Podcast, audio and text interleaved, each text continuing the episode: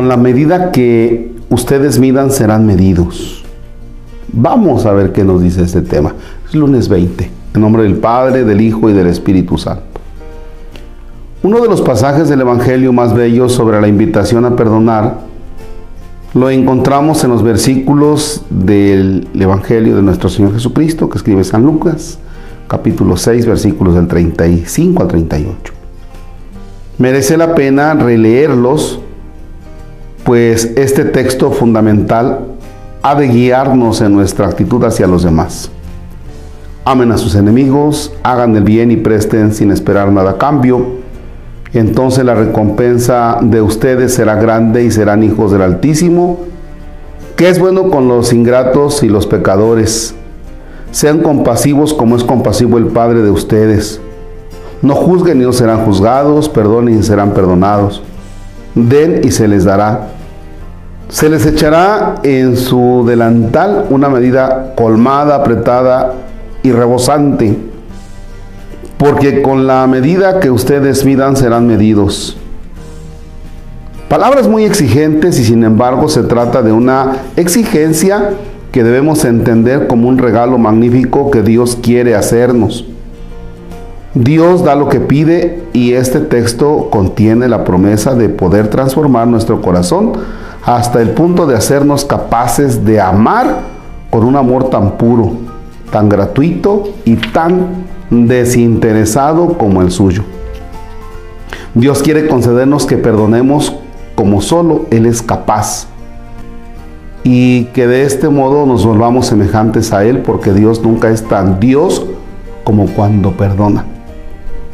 Podríamos decir que todo el misterio de la redención de Cristo a través de su encarnación, su muerte y su resurrección consiste en este intercambio maravilloso que en el corazón de Cristo Dios nos ha amado humanamente con el fin de hacernos aptos para amar divinamente.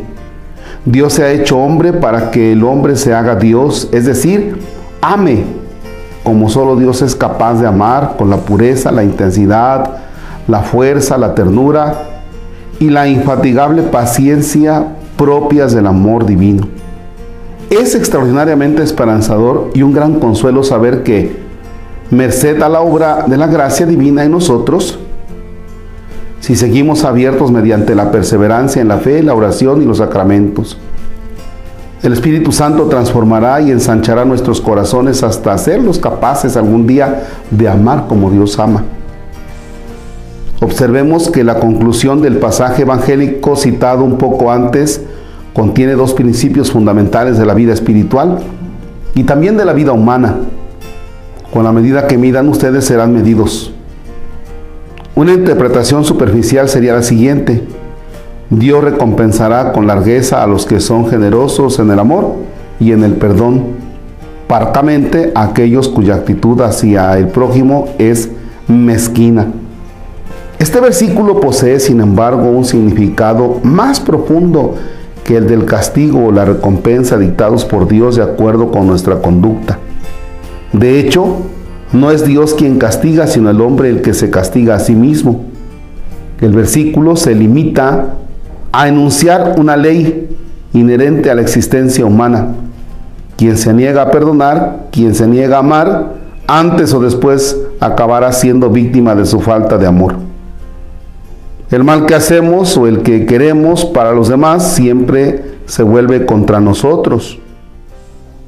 Quien adopta una actitud de estrechez de corazón hacia el prójimo, padecerá esa misma estrechez.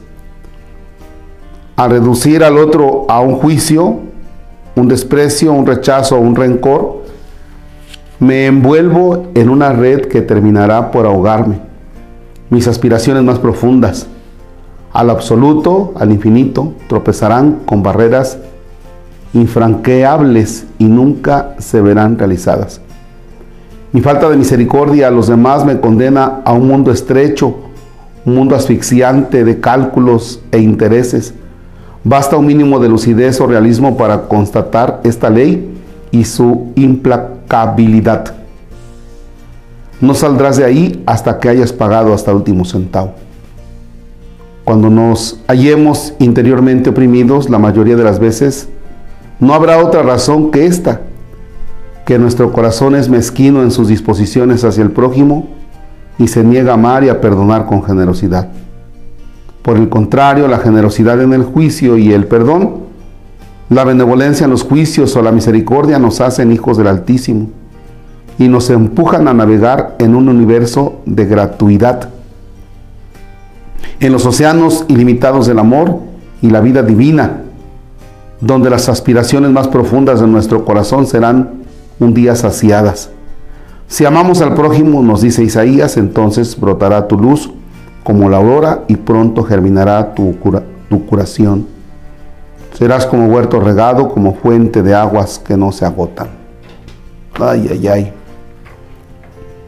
Muy interesante porque nos lleva a una dimensión verdaderamente divina. ¿En qué sentido divina? O sea,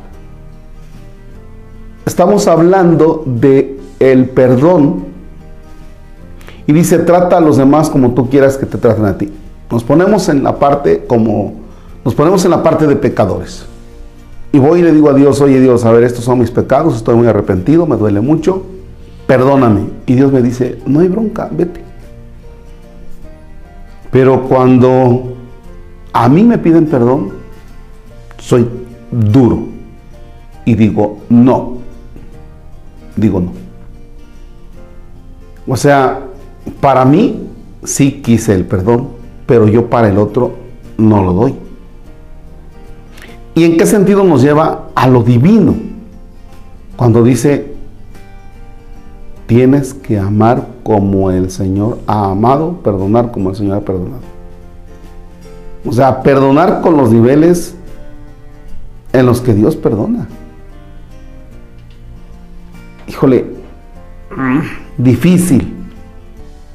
¿Cómo perdonar en los niveles en que Dios perdona? Y digo, difícil. Pero ¿qué crees? Aquí viene lo interesante. Si yo no perdono, entonces estoy en la parte estrecha que ya me encerré aquí. No soy capaz de dar el perdón y por tanto no hay para dónde moverme. ¿eh? En ese sentido mi vida es estrecha. En ese sentido mi mente, mi corazón, mi ser es estrecho. Porque como no doy perdón, entonces yo ya me encerré, ya me bloqueé. Y entonces no vivo libre. Lo que decía en el tema más o menos de creo que el viernes, sábado.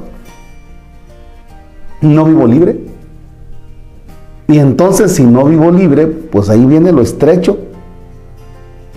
Y yo mismo me estoy haciendo daño. porque, Ok, supongamos que una persona me hace un daño y yo no perdono a una persona. Bueno, pues una. Pero cuando ya son dos, tres, cuatro, cinco, entonces voy a tener Capo, ¿cómo voy a pasar la vida yo así como que teniendo enemigos aquí, teniendo enemigos acá, teniendo enemigos acá? Y miren que si hay personas, ¿eh? Hay personas que son incapaces de convivir porque le cae gordo este, le cae gordo el otro, le cae gordo acá, le cae gordo allá. O sea, no puede ser posible, ¿no? Hay personas que no son capaces de, convivir, estar en una fiesta, en una cena, porque traen broncas con aquel, porque no le hablan al otro, porque traen... Pues eso, pues eso es horrible, ¿no?